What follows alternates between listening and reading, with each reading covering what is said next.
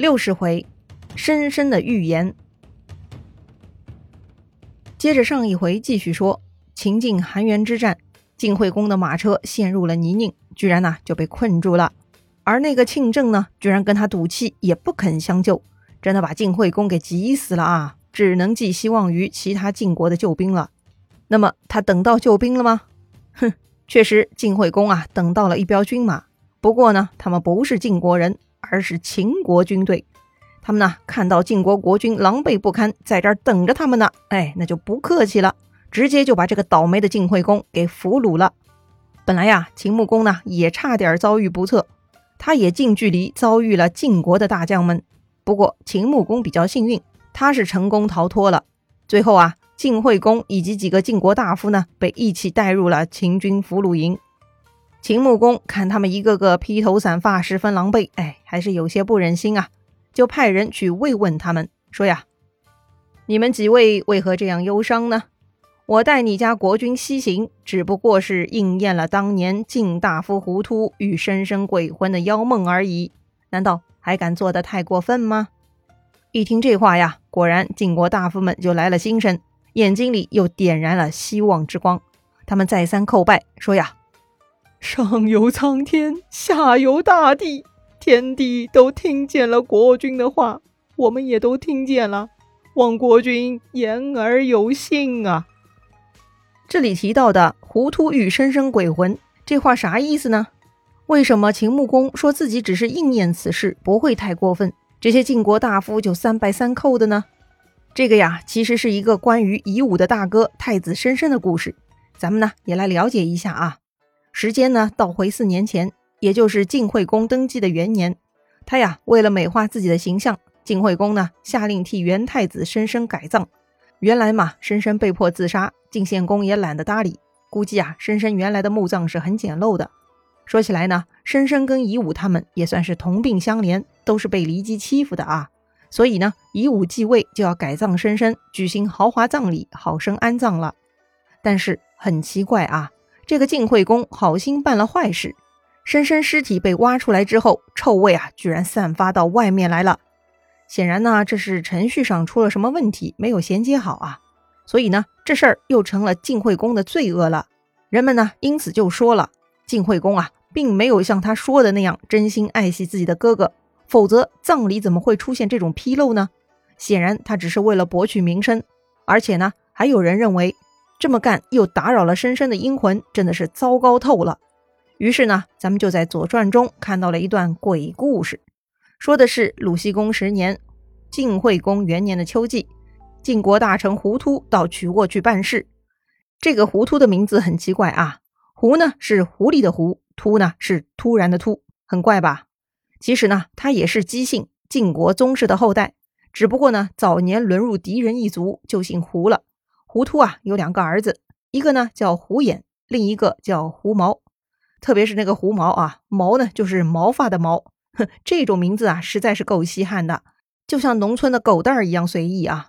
可是胡毛呢也是个人物，他跟哥哥胡眼一起跟着公子重耳流亡在外，是重耳的得力部下呢。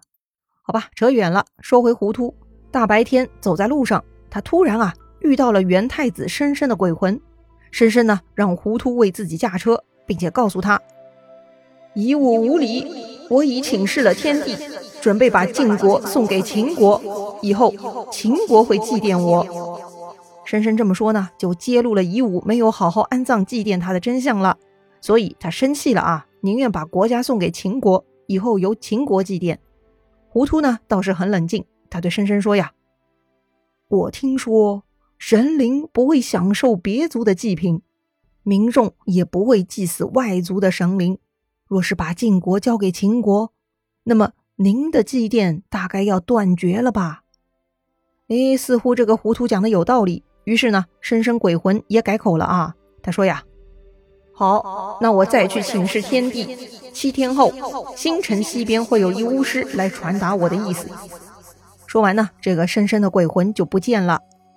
我的天，真的是白天见鬼呀！糊涂呢不敢大意，他数着日子，果然七天后呢，就跑到星辰西边去找人，果然就找到了一个巫师。巫师见到糊涂，就转告了深深请示天地的结果了啊！说呢，天帝也同意了深深惩罚有罪之人，也不需要将晋国送给秦国了，只是呢安排了夷吾将来在韩地大败。哈，这下清楚了吧？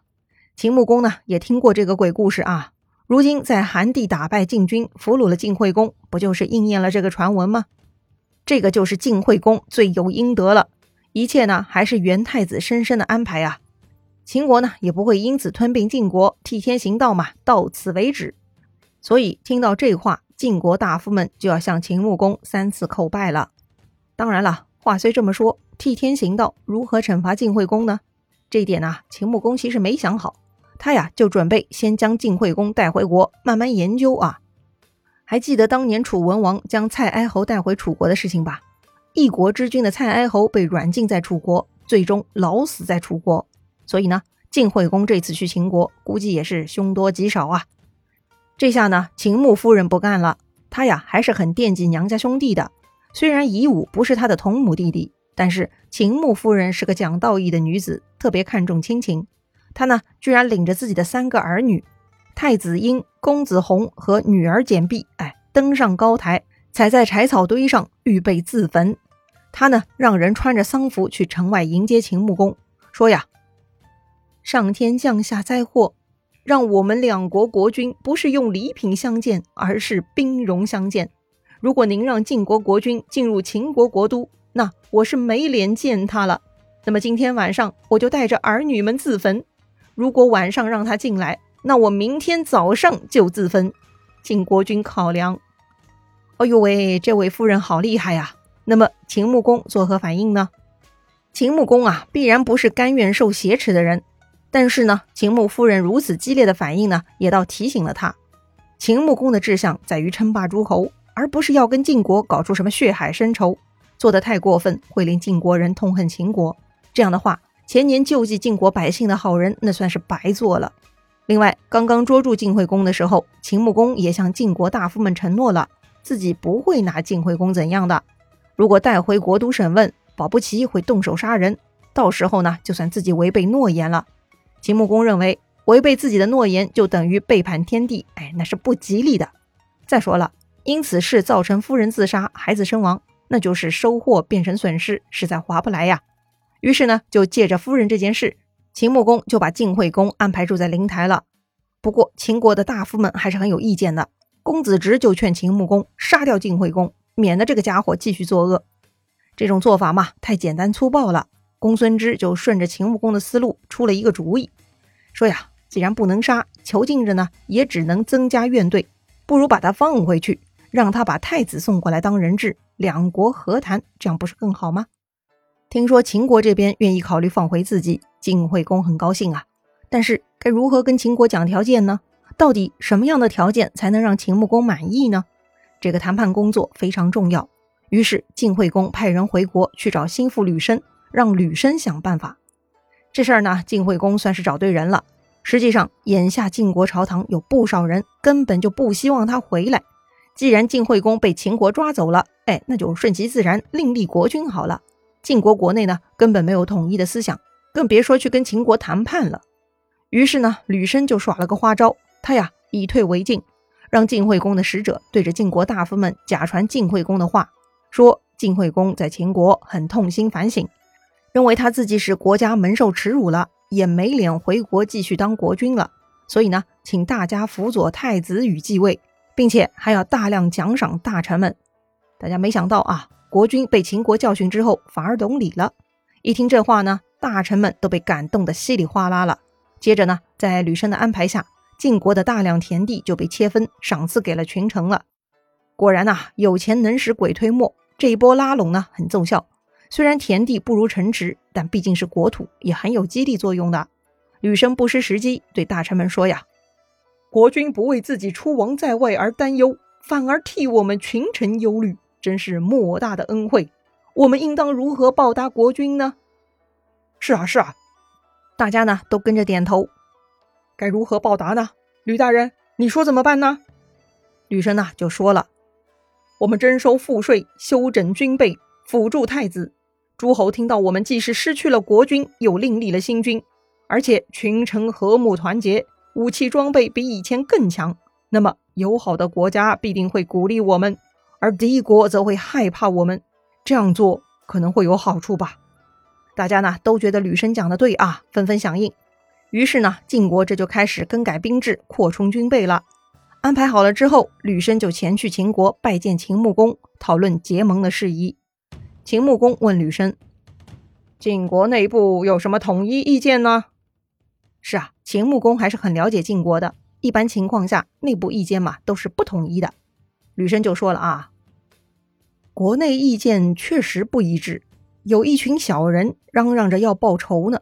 他们对失掉了国君感到羞耻，对丧失了亲人感到悲伤。”他们不怕多征赋税、修整甲兵，主张立太子与为君，发誓说必须要报仇，宁愿向戎狄低头也要报仇。另外那些呢是君子，他们爱戴国君，也知道自己的罪过，他们也不惜多征税赋和修整甲兵，为的是等待秦国的命令。他们讲必定要报答秦国的恩德，就算死了也绝无二心，故而意见不一致啊。这个吕生的说话很有水平啊，他故意顺着秦穆公说呢，要报仇跟秦国对战的那是小人，而爱戴他们国君的呢是君子。但无论哪一派，他们都愿意多征税赋、修整甲兵，可见晋国内部重建国家的意愿是很强烈的，这一点上是高度一致的。秦穆公又问了：晋国对国君的命运有什么看法呢？吕生又回答说：小人感到忧虑。他们说：“我们对秦国太残酷无情了，秦国岂能让国君回来？所以他们觉得国君不会被赦免。另外，君子则说：我们已经知罪了，秦国必定能让国君回来。先前国君对秦有二心，秦国把他擒住，现在已认错服罪，便会释放他了。